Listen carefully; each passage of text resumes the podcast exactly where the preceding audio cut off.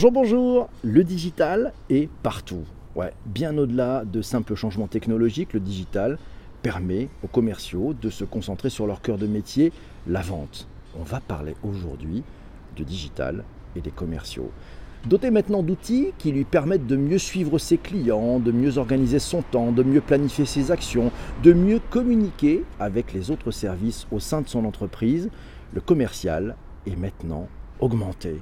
Oui, le commercial augmenté. À lui, cependant, de savoir comment toujours profiter avec intelligence et doigté des possibles offerts avec le digital pour savoir tirer son épingle du jeu face à un client toujours plus informé et à une concurrence qui, elle aussi, dispose de ces nouvelles armes. Dans cet épisode, nous allons parler du digital et des commerciaux. Vous allez le voir, on apprend plein de choses. Allez, extrait du livre Apparaître, qui s'appelle L'Homo commercialus du 21e siècle, la disruption du commerce. Je ne sais pas si ce sera déjà le titre, mais on a déjà les bonnes feuilles. Et merci à Vincent de nous avoir. Alors je vais lire un petit peu ce que Vincent m'a envoyé. Je trouvais que ça, ouvrait bien cet épisode.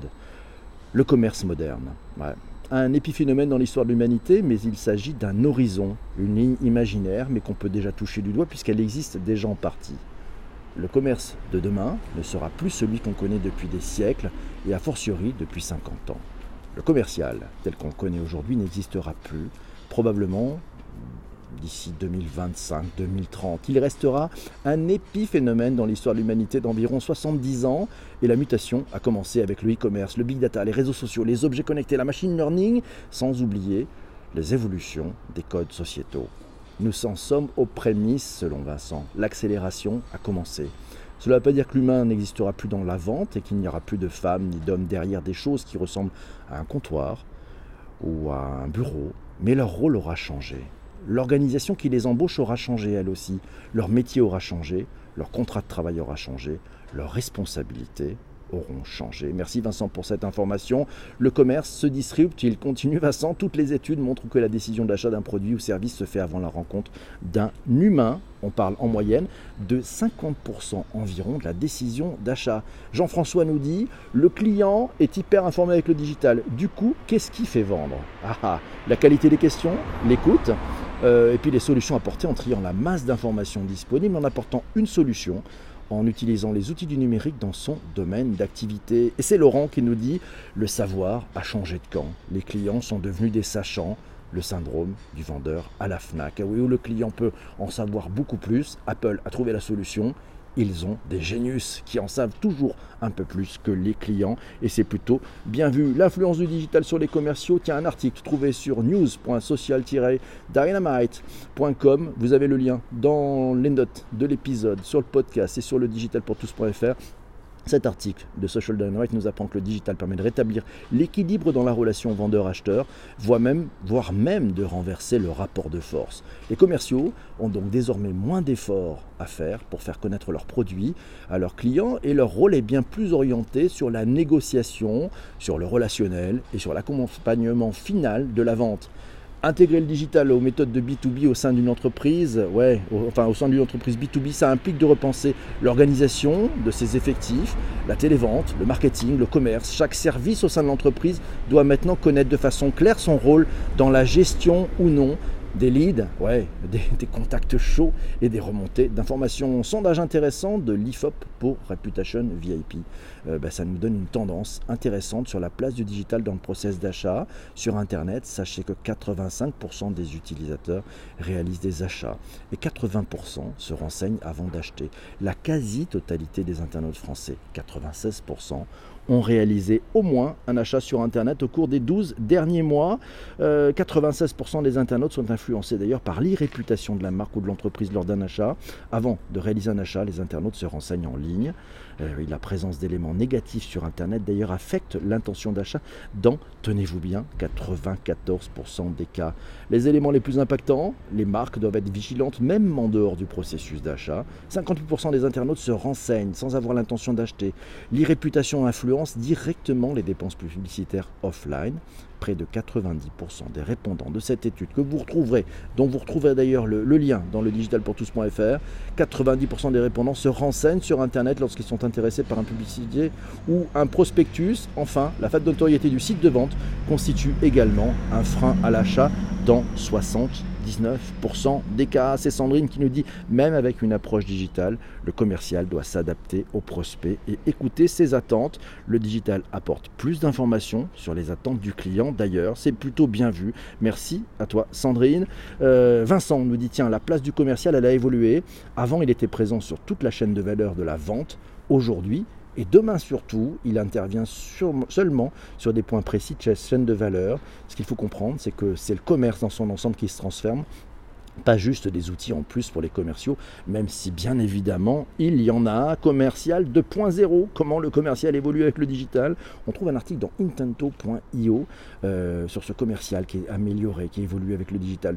On y apprend qu'une meilleure connaissance du prospect permet un bon timing commercial grâce à ces outils du digital. Ça permet aussi une optimisation des forces de vente et puis les outils d'analyse des données numériques et les algorithmes du marketing prédictif sont en train de se démocratiser. Ils permettent de réussir pour, réussir, et les entreprises doivent mettre en place un espace de travail commun, un espace commun au marketing et à la vente afin de créer une synergie entre ces deux disciplines complémentaires, ne surtout pas les opposer, au contraire, elles doivent travailler ensemble. Le métier de commercial à l'ère du digital, on trouve ça sur l'éditeur.cci-paris.idf.fr, le lien complet direct, il est sur les notes d'épisode. Le commercial a donc avant tout, nous apprend cet article, un rôle d'accompagnateur dans le processus d'achat. Son objectif est de fournir au client les éléments de réassurance pour conforter la décision de ce dernier en faveur de l'entreprise. Les outils digitaux permettent au commercial de connaître son client ultra connecté, mobile et social. Eh oui, et c'est Olivier qui nous dit le CRM met de l'ingénierie dans le quotidien du commercial. Et Isabelle nous signale que le digital permet au commercial de se concentrer sur l'écoute en s'appuyant sur la data, sur les données à sa disposition. Et Sandrine nous signale là, elle aussi, que le marketing peut aider dans le social selling. Ah, on avait fait un épisode spécifique du social selling. Ça peut aider ce marketing notamment par l'apport de contenu pertinent, tellement bien vu, tellement bien fait. Isabelle nous dit le commercial intègre de plus en plus une approche marketing avec du contenu informatif et moins produit, promo. Il conseille avant de vendre. Euh, vous voyez, le marketeur devient de plus en plus un allié du commercial les outils et tactiques vont du contact à la vente, d'où des nouveaux usages. Si vous aimez les métiers du commerce, allez à une soirée des DCF, il y en a toujours, il y a toujours une, présence, une près de chez vous, nous dit Vincent. Merci et Isabelle nous dit le digital permet au commercial de prendre contact au bon moment sur les bons sujets en personnalisant. Les DCF, ce sont les dirigeants commerciaux de France et Olivier nous le signale. Le digital peut avoir également un meilleur profil consumer et donc affiner de la stratégie. Ouh, oui, c'est bien vu ça. Ce que le digital change pour les commerciaux, on trouve cet article sur youno.fr.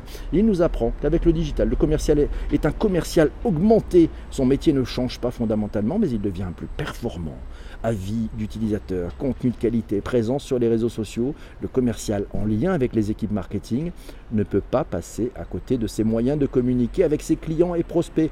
Conséquence, le social selling, la vente utilisant les outils sociaux se développe et les outils de marketing automation, le marketing automation, on avait fait un épisode sur ça, ben, ces outils permettent d'apporter aux prospects et clients le bon contenu au bon moment. Et ça c'est très important, le bon contenu au bon moment. Vincent nous dit le digital s'attache à trois éléments clés dans l'ordre d'importance à son sens. 1. En amont du cycle, c'est la génération de trafic, c'est de la notoriété, plus de la génération de prospects chauds. Vous savez, les, leads, les, prospects, on va dire, je ne sais pas s'ils sont chauds. Deuxième point, en aval du cycle, la fidélisation, le rebond. Troisième point, l'expérience client avec le web, les réseaux sociaux, les applis, les objets connectés, les bases de données comportementales.